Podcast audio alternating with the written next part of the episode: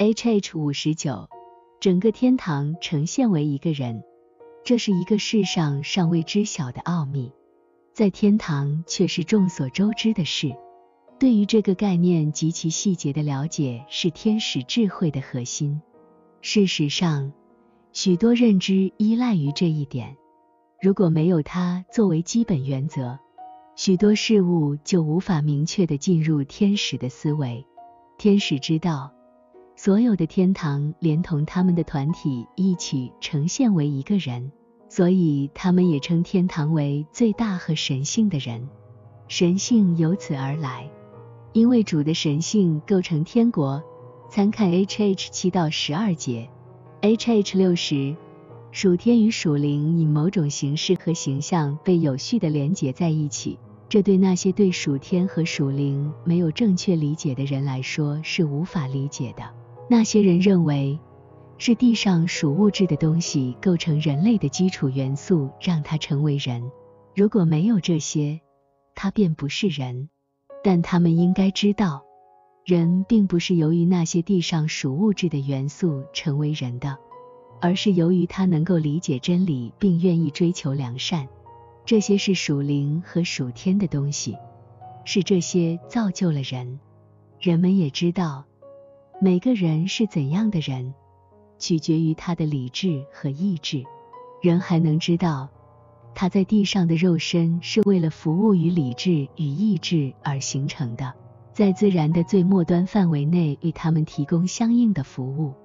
因此，肉身本身什么也不能做，而是完全服从理智与意志的指令和驱使，以至于人无论思考什么。就用舌头和嘴巴说出来，无论想要什么，都会用身体和四肢去做。理智与意志因而才是真正的行动者。肉身本身无法独立行动，理智和意志构成了人，并且他们以相似的形式存在，因为他们在身体的每一个独特的个体中起作用，就像内在作用于外在一样。因此。人有理智和意志，被称为内在和灵性的人。这样的人，在最大和最完美的形式上，就是天堂。H H 六十一，这就是天使对人的观念。他们从不关注人用身体做了什么，他们只关心那驱使身体行动的意志。他们认为，这个意志就是人的本身，而理智。在他与意志一同行动时，也被视为人本身。H H 六十二，天使确实无法完全以这样的形式看到整个天堂，因为整个天堂的全貌无法出现在任何一个天使的视野中。但他们有时会看到一些由数千天使组成的遥远的团体以这样的形式表现为一体，并且。他们会根据一个团体作为一部分来推断整个天堂这个大的团体，因为在最完美的形式中，整体就像各个部分一样，各个部分也像整体一样，区别仅在于，就像同一事物的大版本和小版本之间的区别一样。因此，他们说，在主的眼中，整个天堂呈现出这样的形式。因为主从至内在和至高处看到所有事物。H H 六十三，由于天堂是这样的，因此它也像一个人一样由主统治，从而表现为一个统一的整体。众所周知，尽管人由无数不同的部分组成，无论是作为一个整体还是作为一个部分，整体上由各个器官、肢体和内脏组成。在部分上由一系列的纤维、神经和血管组成，这样的组成在每个器官和每个部分中都有。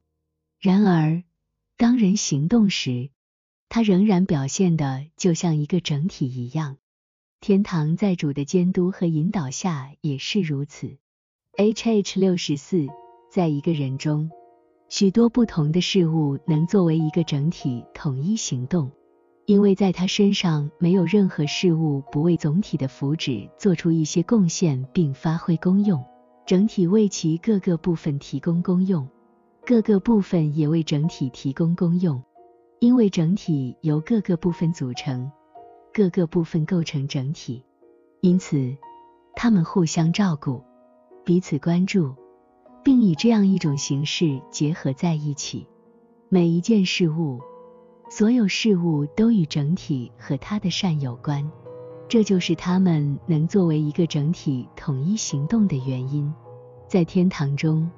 类似的团体按照功用以类似的形式连接在一起，因此那些不为共同的整体提供功用的人会被逐出天堂，因为他们是不同质的。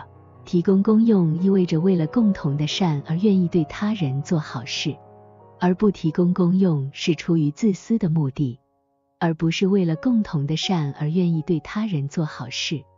后者是那些将自己置于一切之上的人，而前者则是那些将主置于一切之上的人。因此，在天堂的人们作为一个整体统一行动。然而，他们这样做不是出于他们自己，而是出于主，因为他们视主为一切事物的唯一来源，并将主的国度视为他们要服务和关照的共同整体。这可通过主的话来理解。你们要先求他的国和他的义，这些东西都要加给你们了。马太福音六章三十三节。求他的义，就是追求他的善。那些在世界上更爱国家的善而不是自己的善，爱邻居的善如同自己的善的人，在来世中会爱并寻求主的国，因为在那里。主的国取代了国家，那些为了善而对他人行善的人，而不是为了自己。这些人爱他们的邻居，因为在那里，善就是邻居。所有这样的人都在至大之人中，即天堂中。H H 六十五，由于整个天堂呈现为一个人，实际上就是最大形式上的一位神圣的灵性之人。因此，天堂就像人一样被分为不同的部分和区域，并且他们被赋予了相似的名称。天使们甚至知道哪一个团体处于哪一个部分。他们会说，这个团体位于头部或头部的某个区域，另一个位于胸部或胸部的某个区域，在另一个位于腰部或腰部的某个区域，等等。总的来说。最高或第三层的天堂构成了头部直至颈部，中层或第二层的天堂构成了胸部直至腰部和膝盖，最低或第一层的天堂构成了脚直至脚底，以及胳膊直至手指。因为尽管胳膊和手位于人体的两侧，它们仍然是人体的末梢部分。这再次清晰地表明了存在三层天堂的原因。